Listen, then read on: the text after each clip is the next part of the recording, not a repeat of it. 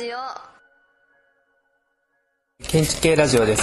今日は、えー、越後つまりトリエンナーレにアートスタディーズのメンバーと建築系ラジオのメンバー、えー、で合同ツアーをしております。で、えー、今日3日目の夜になります。かなりいろんな作品を見てそれについてちょっと、えー、いろいろと話を進めていこうと思いますがまずですね大事なお知らせがあります。最初に、えー、山田浩二さんの方から一言これはちょっと言いたいということがありますのでじゃあ山田さんからお願いしますえー、山田です。えっ、ー、と、2日目にですね、えっ、ー、と、大変残念なお知らせ、まあ、五十嵐太郎さんがですね、まあ、建築家を代表して謝罪されたということがあったんですが、まあ、今回3日目で、また大変残念なことに、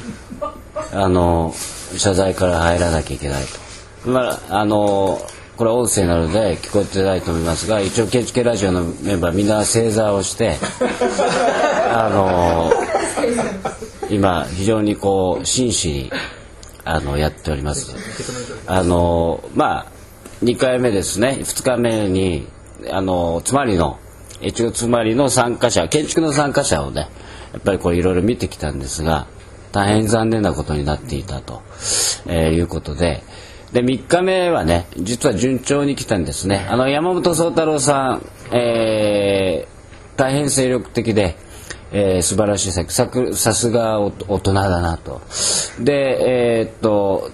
あと手塚高原さんですね、えー、黒いレストランですね。あの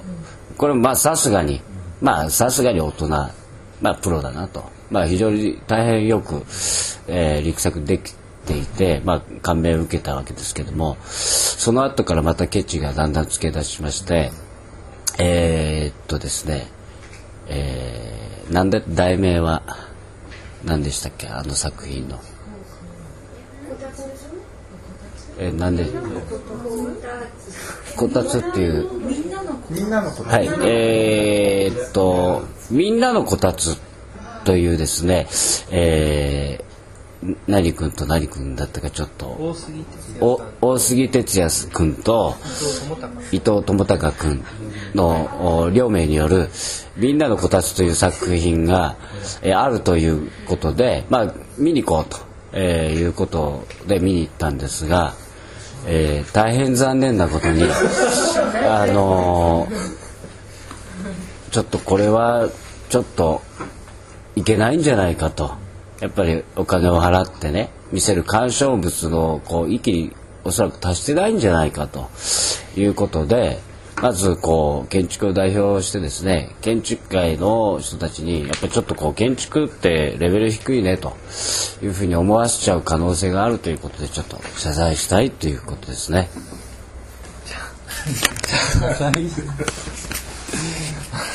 一応まあ今日大変残念なことに。どんな作品作品の説明ですか？じゃあもうそこその話いっちゃいます、まあそこ行きましょう。まああの今日の最後ですね。一番最後に見た作品で、えー、松台の、えー、MVRDV の能舞台のすぐ横にえー、ある作品。まあ最初通り過ぎて分からなかった。分からなかった。気が付かなかった。ですけれどもえっ、ー、とまあすごい大きなものすごく大きなこたつを作ってみんなでそこで、えー、ピクニックのようにしてえー、楽しむというコンセプトのもと、えー、白いテーブルを、えー、作ってありましたと。そういう作品です、ね、まあそういう作品か、はい、で本当は掘りごたつが真ん中にうん、穴が開いているという話だったんですがあの行ってみると、まあ、大変残念なことに。穴は何があったの？うん、穴は開いてまずパッと目にした瞬間何を目にしたの？立つは。いやスケールがだからちょっと,、えーと、あのスケッチで書いてあったものよりもちっちゃい感じはありましたね。まあでも予算の問題とかいろいろあると思うのでそれはまあ建築にはつきもので現実化する時にいろんなこう、まあ、障害があったと思うんです。で、まあ、ただ、えーと、掘りごたつなのに真ん中の掘りごたつがなくなってたので結構違ってましたよね。まあ五十嵐さんからも作品の、まあ、まず、まあ、みんなでねどこだろうどこだろうとここは初日に回ったはずだと。初日にここを回ったはずだけどなかったよね。で,、まあ、でも確かにここだからっていうことで改めてまあ行ってみたわけですけどもそのなんで分かんなかったかっていう理由が分かったんですね。それはあの MV のですね、えー、タコみたいな建物があってその下がまあ一つのこう、えー、なんかあのなんか多目的にいろんなイベントができるようになっていておそらくそれのセッティング用の、えー、っとこう仮説のなんかだろうっていうことでそういうものだろうって多分僕ら無意識に理解してて作品だと思わなかったということなんですね。そして自分たちの目に入らなかったけど、まあ、改めて目的がそれだからってこの辺にあるはずだとキリンの近くにあるはずだということでみんなで探したんですけども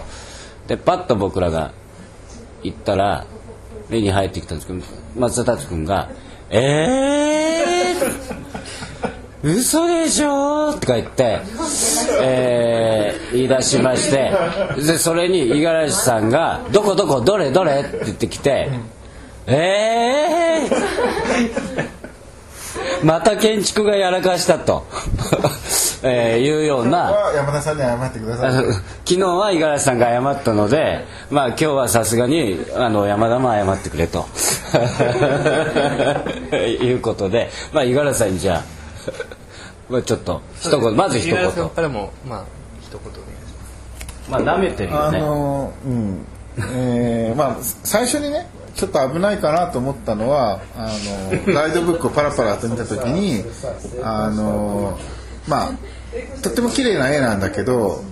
まあ、ちょっと今流行ってるねあのサナスタイルの、まあ、人間の絵がこう描いてあって、まあ、アイデアコンペだと割とあのありがちなんていうか、まあ、実際見た瞬間に大西真紀さんがえー、なんだっけ？シェルターコンペ？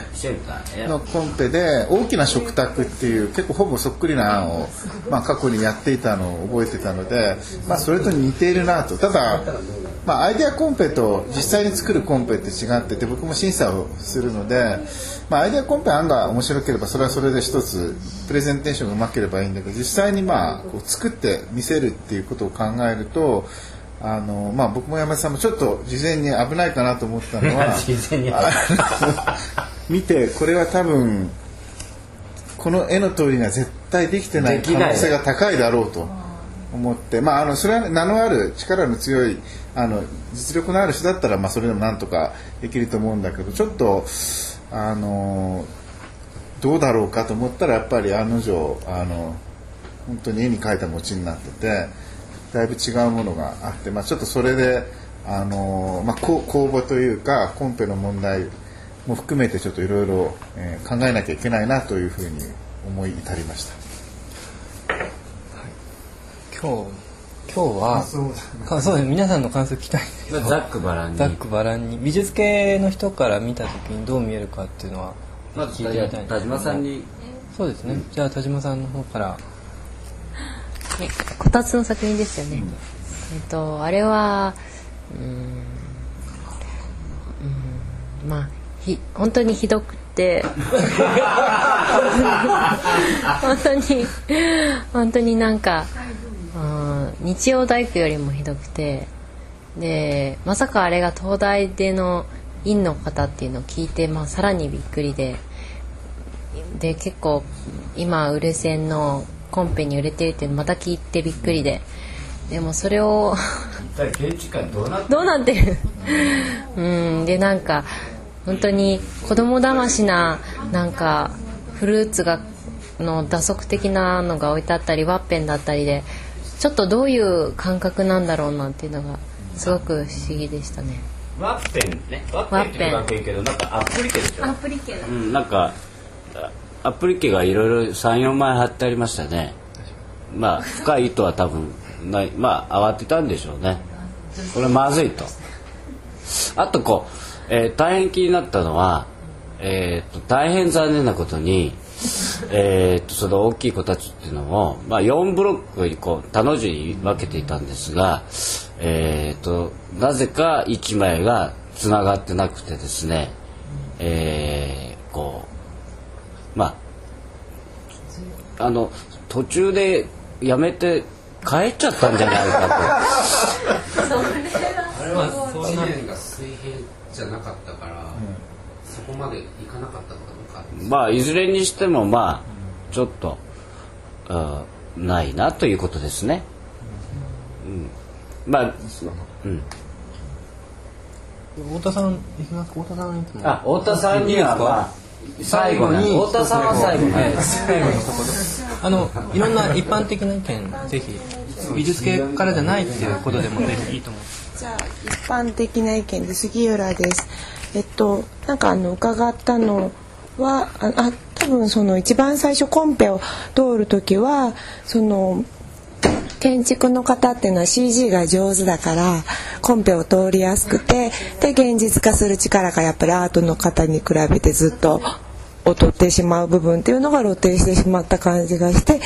残念だったです。あと白も残念です。もうこたつならこたつでこたつのそのイメージの色でもうあのこたつの布の布のとことかは本当にこたつみたいなあの花柄とかチェックとか三角に布がかかってるとかそんなんでもよかった気がしました。彼らとだって知らないんじゃないって思いまし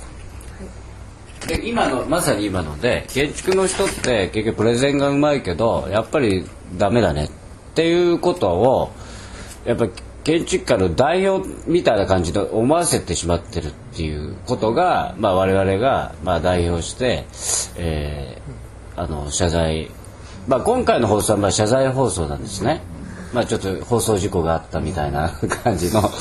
えーまああそういうことですね。で、えっ、とこれ重要なことなのでちょっと言っときたいんですけどもあの、まあ、欠席裁判でね勝手に見て勝手に叩いてね、まあ、僕らこれ放送にあげますので、えー上げてるじゃないかっていう、まあ、いろんな反論とか異論とかあるんですけどもあの僕らお金払って見てるのであの、まあ、その資格が十分にあると思って、まあ、あえて、まあ、欠席裁判っていうか権利があると思ってまずこういう、えー若干ちょっとねきつい、まあ、収録をしてると。いうこと。ただの欠席裁判じゃありませんっていうことは、付け加えておきますね。だからどうですかね五十嵐さんあのその実はこれねねネタ話ししていいの？あの五十嵐さんがねコンペの審査員別のねアイデアコンペの審査員があって五十嵐さんもが押した押さないじゃなくて、まあ、じ実際そのコンペで2回ぐらい入ってるんですよね彼ら。その東大の彼らね、うん、だからだからプレゼンがもうピカイチにやっぱり上手なんですね。でまあそれそれでその彼らもその作るってことをおそらくしたことなないんだろうけど彼らは本当にそれま作れると思ったんですかね？その作れるかどうかについてはまた触れますけど、まあ、あの今言ったようにあの僕がアイデアコンペの審査員でテプコでやってる、えー非家族と暮らす住宅と、えー、21世紀の A 型っていう、まあ、2つのコンペで、えーとまあ、ちょっと微妙に人の組み合わせは違うんだけどメンバー入ってるんですよね。で僕もその審査したしあの票入れてたのであのすごくプレゼンがうまいし、まあ、内容も良かったのよく覚えてるんであので先ほど言ったようにこれはアイデアコンペなんですよね。アイデアコンペは実現するかどうかっていうのは基本的に問わないんですよ。アイデアだけあるいはプレゼンテーションだけをある種評価するシステムなんでそこにおいてやっぱ彼らの能力は相当高いと思います。あの実際あの完全にブラインドで500案ぐらいの中から片方の方は2位までいってるしまあ結構で、まいい案いいっていうかね面白い案なんだと思うんですけどでもただ今回さっき言ったように実際に作るっていうコンペなんでで逆に言うとだからあのやっぱアイデアコンペ的なものを出していてであのまあだからちょっと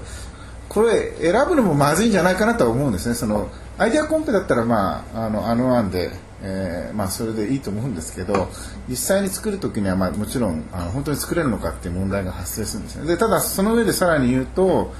あのちょっとできて僕はできたものを見て残念だなと思ったのはあの、まあ、仮にね力不足だったとしてもなんか前向きに倒れてない感じがするんですよ。それどういうことかっていうとあの一生懸命頑張ってやろうとしてちょっとしまあ力足りなかったとか、若さが出てねうんまあここまだ荒いけどすごい努力して頑張ったんだけどっていうのが見えたらね僕もあんまり悪く言わないつもりなんですよね。それはそれだって石上ジュニアだって100%できてるわけじゃなくて彼はものすごい遠くに球を投げてまあその中で可能な限り完成度高いものを作ってるし僕は大西真紀さんがあの都市都市の中の獣だっけ、うんあの真紀ちゃんあの彼女だって僕すごい高く評価してるけど、まあ、あのあれだってもう完全にできてるとは思わないでもあのそれでもこう次につながるようなしちょっとしうまくいかないところも含めてやってるに対してちょっと今回すっごい残念だったのはあのそういう努力を感じられなまあ、かったとはっきりと努いう力多か。分ししてないというふうに少なくとも捉えられる作品ですね。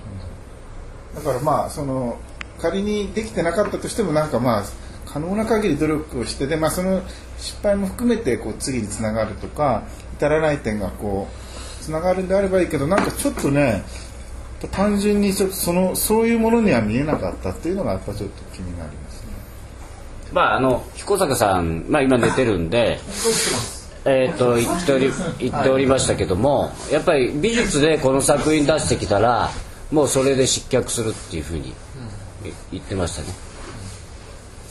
まあ。まあ我々はそれは残念だからね。まあ五十嵐さんが言ったように彼ら力がある子たちなんだろうから、まあ、こういうなつまんないことで失脚っていうのもつまんないからまあもう少しその建築っていうのを、まあ、改めて作るという行為が伴いますのでね、まあ、それについてもう少し一回再考を彼らにしてもらった方がいいなというふうに思います。ね。じゃあ彦坂さんからあの今日のみんなのこ新しいたつに関して。それは長くなるかもしれないですけど。まあ皆さんが見に行かれたからね。作品だって認識しましたけど通常そばにいてそばを脇を通っても作品だというふうには思わないですね。全くあの本当に正方お大きな正方形がえーのパネルがこう4つ合わさってるんだけども作品というこうなんていうかな。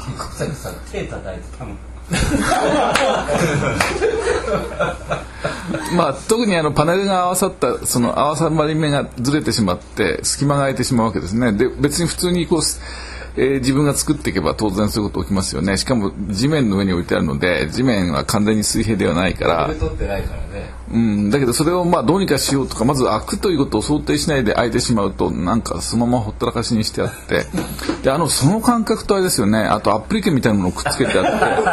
それから石も小さな石にこう石にちょっとこうアップリケみたいな絵が描いてあって。でであのまあなんていうんですかね。ちささやかさというのとそのお大きなパネルがまあ、合わさらないという現実ですよね。だから結局、私から見ると、つまり、えーその、まあ、想像の世界で、想想像会想像界、羅漢でいうと想像界で仕事をしてる範囲はいいんだけども、それがこう現実界になってくると、急に損をきたすという、つまり実現をした時に、まあ、想定してたことと違う風になってくるって、まあ、それが現実に制作っていう問題なわけですけども、まあ、そのことを全く、まあ、初歩的な段階ですよね。非常に初歩的な、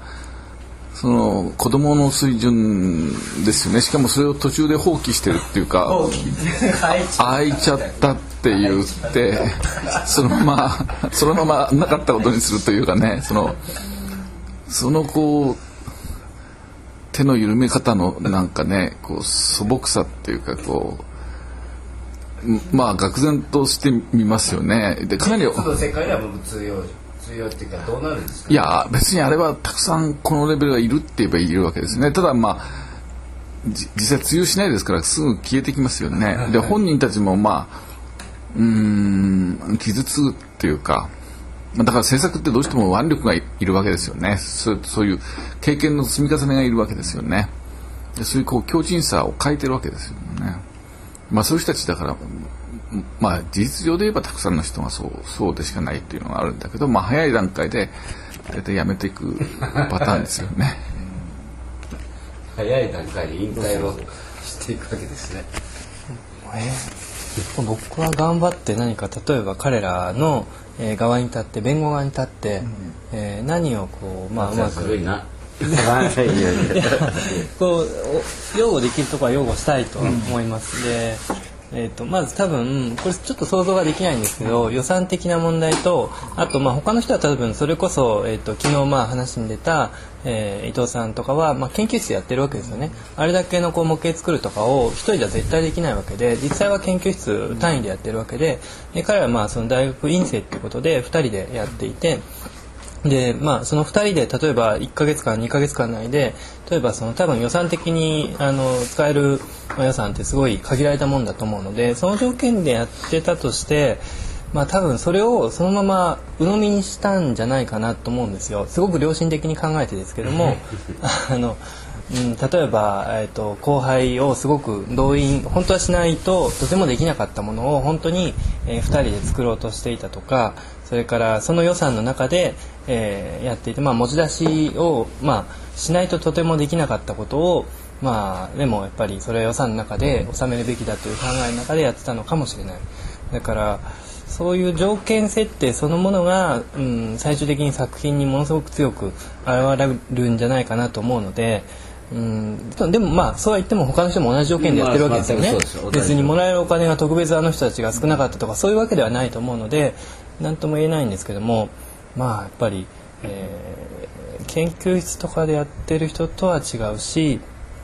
うん、ちょっとそこで僕は分からないのは美術の人はどうやって制作をしてるのかと。例えばあの一人で制作するってものすごくでかい作品とかって今日の例えばリチャード、えー、何でしたっけ？ウィルス・ウィルソンとかの、えー3階建てぐらいの住宅の鉄骨のフレームをそのまま持ってきてあの実際地面に置いたとかああいうのって別に一人でやってるわけじゃないのでやっぱりその作品の質をそのまま比較するときに、えー誰がどれぐらいの労力をかけられるかってあると思うんですね。例えばその脱皮する家とかってあれって多分その日大日芸の、えー研究室研究室の有志って書いてありましたけども有志の人が多分30人ぐらいがこうまあ12ヶ月ずっとそこにつきっきりやってたと思うんですよ。だからそれに比べると労力があまりに少ないので、えーできることはやっぱり限られていたっていうのはあると思うので単純な比較っていうのはやっぱりするとえー彼らにとってかなりまあ不利になるというか、まあ、それも含めて責任はあると思うんですけどもそこはやっぱり若干擁護できるところはあるかなと思うんですね五。十嵐さんからそれに対して弁護まあいや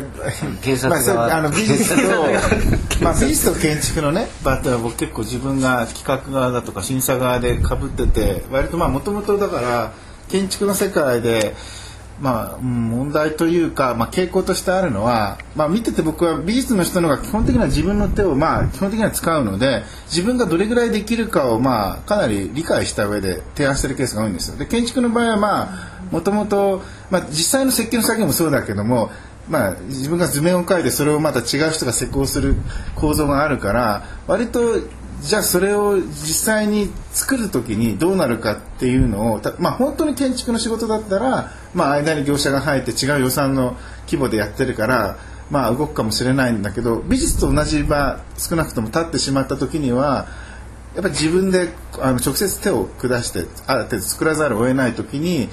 ちょっとやっぱ大風呂敷というかものをだ出してきちゃう傾向がやっぱあってだからまああの絵を見た瞬間にできそうにないなと思ったのはまあそれがねあのすごい予算があるとか、まあ、あの実績のある建築だとか、まあ、インスタレーションやってる人だったら多分大事だと思うけど、まあ、正直あの知らなかったっていうか、まあ、あの後では陰性だって分かったんですけども。あのだからそもそも自分でできないことを提案したということがやっぱまずいしさらに言うとそれを選んだこともまずいかもしれない。あのこ公募の仕組みの中でね。っていうのをだから考えた。だからまあこの問題は別に彼らに限ったことじゃなくてちょっと一般的には建築系の人が美術のまあ、こういう場に出るときにちょっと起こりがちなケースで僕も実あのそれに近いケースを何度か自分で経験して自分もまずいなと思ったんであのよりあの、うん、考えてほしいなと思ってます。まあだからそのえっと松田君が言ってることは大変よく理解できたんだけど、彼らはまあそれ分かってて多分、えーと公募に出してるはずで、まあ、そこのところ言い訳がつかない状況にあるはずなんですね。で作ることが前提になってるわけですから原則風呂敷広げた以上風呂敷広げたなりのものを作んなきゃ作り上げなきゃいけないっていうのはやっぱ当然のことでねで主催者側だって選ぶ限りはこういうものを作ってくれるんだと思って選ぶわけですからあの、まあ、なかなかで彼らも有料のイベントだってことは多分知ってるはずで。あのやっぱりお金を払ってやっぱり皆さんが全国から切符代払ってチケット代払って、えー宿泊代払って、えー来るわけですね。まあその時のやっぱりそういうことが前提となった時の一つこれ建築じゃないですから。あの美術のイベントなので美術として鑑賞物にきちっとなってるかどうかっていうのはやっぱりお金の料金ってやっぱかあの比例関係にないといけないのであのままあだからそれを当然その子供じゃないわけだからそれは当然そういうこと分かった上でやってるんでしょうからその2人で作ったからしょうがないっていうのはまあおそらく全く通用しない話で機動戦返せっていう話に、まあ、なるわけですね。あの、はい、僕は、まあ、その彼ら二人をここで、まあ、あのみんなで、えーまあ、叩いてもなかなか擁護できないっていうのは、まあ、知っては知ってるんですね。あの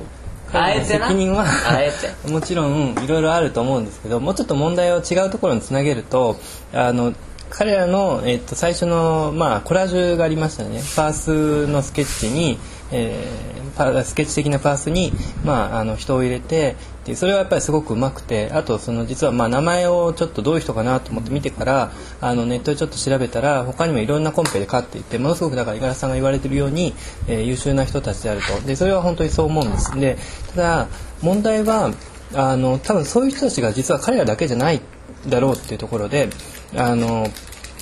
えー、と最近の流行りに関して、えーしっかり理解していてどういうものを作ればコンペで、えー優秀まあ、いいとこまでいけるかとそういうことは理解していてでそれなりすごく綺麗な絵を作ってでそれなりのコンセプトも立てられると。ただそれが現実、まあ、彦坂さんの言葉で言えば現実界になった時に全然違うものになってしまうとそっちの問題っていうのはすごく大きくって要するにその、えー例えば五十嵐さんからもありましたけども実は大西真紀さんの作品にすごく似てるところがあると、えーいうこととかそれからまああのそれこそサナフの、えー人を入れていて、まあ、どういう人でもいいんですけどもあのコンセプトもちょっと似てるところあるんですね。で非家族の住宅っていうのもまさにそういうところで、えー、といいとこまで行ってるっていうのもあるんですけどもあのそれこそ山田さんが言うようにサナの表面的な真似をしてもやっぱり絶対そうはいかないと思うんですよ。だから表面的な何かこう作品のコンセプトの真似みたいな模倣みたいなところは意識しても無意識のうちにもあってでそこはやっぱり問題じゃないかなと思うんですね。実際その現実化するときにあの細かいところやっぱり写生して考えていたっていうのはあの実際現れて象象徴的に現れていたっていうのが今回の作品かなと思ったのであの僕はでも彼らはまあきっとあの頑張ろうと思ってたんだけれどもただ、うんまあ、言ってみるとちょっと途中で諦めちゃったのかなっていうところ それがだって作品見ててもうちょっとここに来ていてでまあお金は予算とかもなくてももうちょっとあと一つ何か頑張れば違うものになったと思うんですよ。しかもあれメイン会場にあるんだよな。会場のすぐ隣でいろんな人が見るっていうの分かってるとしたら もう本当に別に締め切り会期を過ぎてもそこでやる作る作るプロセスを続けていってもいいんじゃないかと思ったんですよね。まあ、今の続けて言うとねあのいややっぱりねや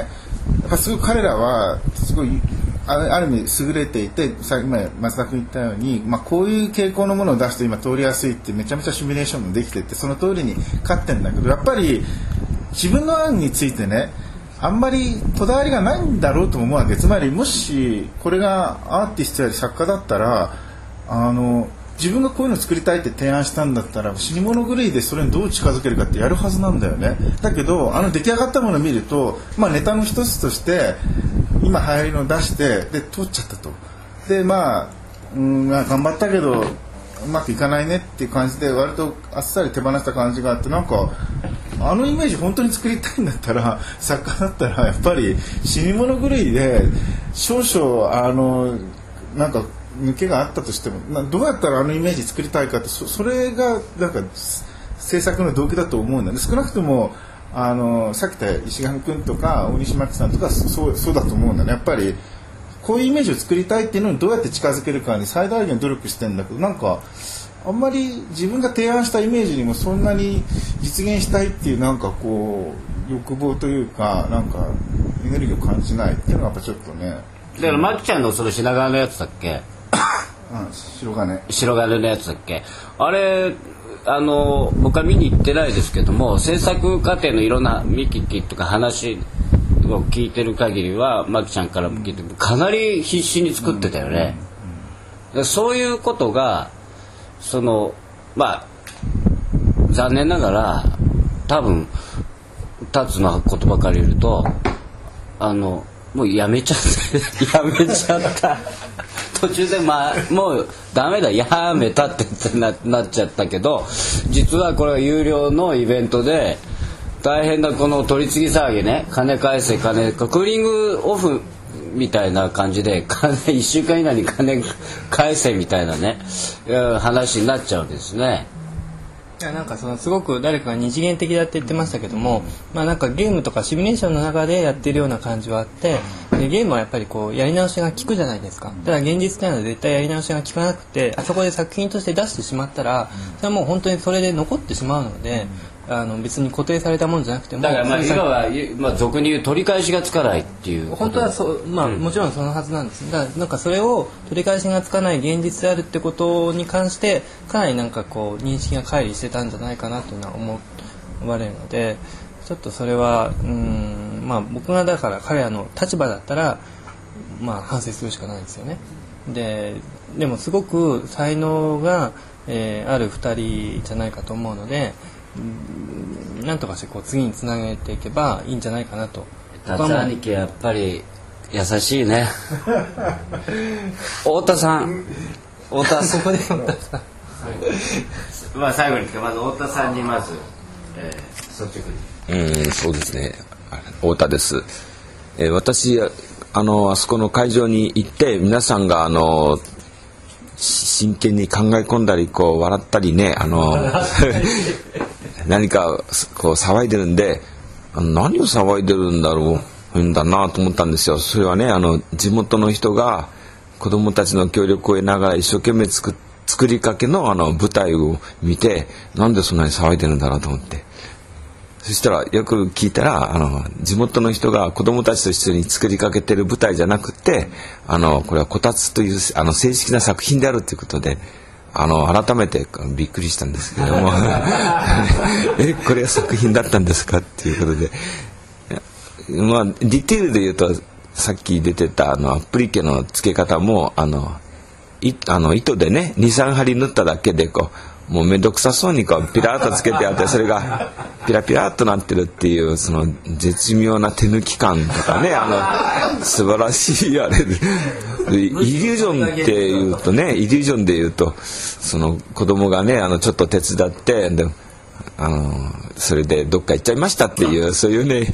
イリュージョンをそうもう見事に醸し出してるなっていうことで。石に書いてあったねあのでデッサンもこう裏には何も書いてなくて、まあ、ちょろちょろっとちょっとやりましたっていう感じで、まあ、子供がちょっといたずらしましたよっていうのイリュージョンを出してるってもし意図的にやってたんだったらすごいことだなって思ったんですけども。まあああいう作品っていうのは僕もアンデパンダンテなんかで、えー時々見かける類のものをちょっと連想したわけなんですけども。まあ、えーていうんですかねあのちょっとは素人素人の方があのちょっとやってみましたっていう感じかなって思ったんですがあのよく聞いてみるとあの天下の東京大学のえー大学院生の皆さんっていうことで、うん、もしかしたらとてつもなく深い意図があるのかなっていうふうにちょっと思いましたね。思いまあ思いたいですね。うんまあ、例えて言うと金ちゃんの仮装大賞であの素人の方が作ってきてあの作ってきたんだけどちょっとうまくいかなかったなって言ってあのやっぱこう合格でうん、合計チャラララララララっていうねあの悲しいあれの作品をちょっと連想させられますね。あれつまいでくれてたらそうですねでピッって言って入れるとあそうちょ合格する時その場でピッとねあ足かなんかでポンって蹴っ飛ばしてピタッとくっつけばねピピピってね15点ギリギリいくいく土壌でいくかなっていうかもしれないなっていうそういうそう。ちょっとね松坂さんがこれかわいそうだって言ってかわいそうちょっと蹴っ、うん、押してあげてね。ああで一応ねタツも後輩に当たるこれはもうかわかわいそうだっていうか自分がかわいそうだったんでね自分が先輩だと思われたくないと思ったんだからあの一生懸命直そうってあ直そうとね。ああ治んないよね。治んない治んない治んない。そうですか。金ちゃんの僕は一応以前小学校の教員やってたんであの低学年の子供たちにはねあの点数なんかじゃなくってあの言葉の入ったスタンプをしてあげるんですよ。大変よくできましたとか、よくできましたとかね。の中であの、あるスタンプで思い出したんだけど、あの、あれ評価するとしたら2つあげたいと思うんですよ。一つは、あの、頑張ろう。でもう一つは、もう少し丁寧にやろう。そう2つでの評価ですね。以上です。というあの大変あの 愛のある、えー、ご意見を太田さんから伺ってそれを受けてその弁護士側に当たる あのたたつですか？もうそれ言いました、まあ、もういや弁弁護する、うん、まあ弁護は別にこれ以上しなくてもい。いとは思うんですけどまあだからあのねそれで、まあ最後に一言。じゃあ五十嵐さんからはい。あのまあ、さっきも言ったんだけど建築と美術の垣根が低くなって両方あること自体は僕は好ましいと思っているし応援したいしそういうところ関わってるんだけどとはいえ、まあ、あの一つまりもまあ4回目であの、まあ、ちょっとどうなんだろうっていうのがね建築側からやっぱ出てきちゃうとやっぱりあの建築やってる側我々としてもね建築って結構なんかな舐めてんじゃないかとかね思われてもしょうがないところあるしまあちょっとプレゼだけうまくいって口ばっかりだというかさなんかそういうふうに思われるのも尺なのであのだから本当は彼,、うん、彼らだけの問題ではなくてそういう傾向が全体にあるので、まあ、今回のあの今後なんかあの皆さん心して頑張りましょうという。まあ、ということで五十嵐さんが今来年来年今度もしあるとしたらねトリエンナーレが、えーかなりハードルが上がりましたということででねちょっとあと大変あのまあ最後にちょっとまあ言っとくけど、まあ、今ね天下の五十嵐太郎とかねあの彦坂さんとかねもう大物がね言うからそれはそそれは厳しい意見だとと思われるかもしれませんが僕一般の参加者に「これ作品ですか?」っていうふうにカップルみたいな人に実際聞かれたんですよ。これちこれ作品なんですか？ってこれこれどこどこれじゃどれですか？って。いやそれじゃない。まさかこれじゃないと思うから、こたつにもなってないですね実うん、まあこれまさかままんまんまあまん万が一もこれじゃないだろうなって。でそう。思うわけカップルも。でどれですか？ってパネルがあるからね。黄色で何番誰々何々みたいな金ちゃんの仮想大賞みたいなパネルがあるのでどっかに間違いなく作品があるんだろうっていうただ、ま、これじゃないっていうふうに彼らも思うからなんかだけど俺らがこれちょっとまずいよねとかいうこと言ってるからこれ作品なんですか？とか言ってこれ作品だよとか言ってどう？とか言って言ってたらなんかノーコメントでねあのキリン見に行きました。から。別に僕たちだけ辛口で言ってるわけじゃないっていうことです。はい。まあはい、まああのまあ今日は弁護側から一言、まあ、最後にまあねせっかくこれ聞いてるとしたらやっぱりすごくいろいろとまたぜひ来てくださいよ。そうね、いろいろ言われっぱなしはちょっと嫌だという思いがあるんで、反論をぜひこちらで受け松田付けたいと。達君の月9系ラジオのメールにぜひふざけるなと俺らにも話せ話させろっていうのはもうぜひね、あの、あで今回はまあ一応建築系ラジオから賞を出すことになっていて、えーまあ1等2等っていうのがあって、まあ、今回その彼らなもう一回名前何君何君？大杉さんと伊藤さん。大杉さんと伊藤君が、まあ、見事一等賞ということで、えっと、アートラジオ、あ、あ、あ、ごめんなさい、アートスタディーズというね、えーシンポジウムがあるんですが、美術の勉強会ですね。で、これ有料イベントなんですが、これの無料券、えっとですね、えー、漏れなく建築系ラジオの出演権を、あの、え、あの、もう何喋ってもらってもいいという出演権を、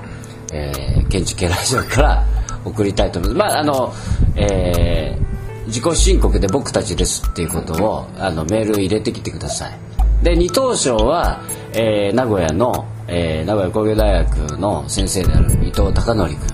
二等賞ですね。同じくアートスタジーズの、えー無料券と、えー建築系ラジオの出演権を、あの、建築系ラジオから送りますんで、あの、メールに入れてください。一等、二等がね。じゃあまあ3等は一応該当なしと、えーいうことです。えっ、と、今回はまあ1等、2等だけです。はい。まあ一等の彼らは 僕はやっぱり一等の彼ら伝えたいのは、まあ、今回あれだけ通ってると正直言ってすごいことだと思うんですよだってまだ大学院の M1 組ですよねだから取ったら3400万稼いでんじゃないの？だからまあコンペ取ることそのものを目的にするよりも、えー実際に実現化するところで頑張るっていうところが、えー大事にしたらいいんじゃないかなとえー思いますで、おそらくね、まあ、あの、今日3日目で、多分まあ、ここれが最後の収録なので、えっと、全体総括して、えー、あ、じゃあこれはもう一本でいこうか。ここで締めて。あじゃあこれ締めましょう、うん。ということで、いいですか？皆さん。ということで、はい。はいじゃああり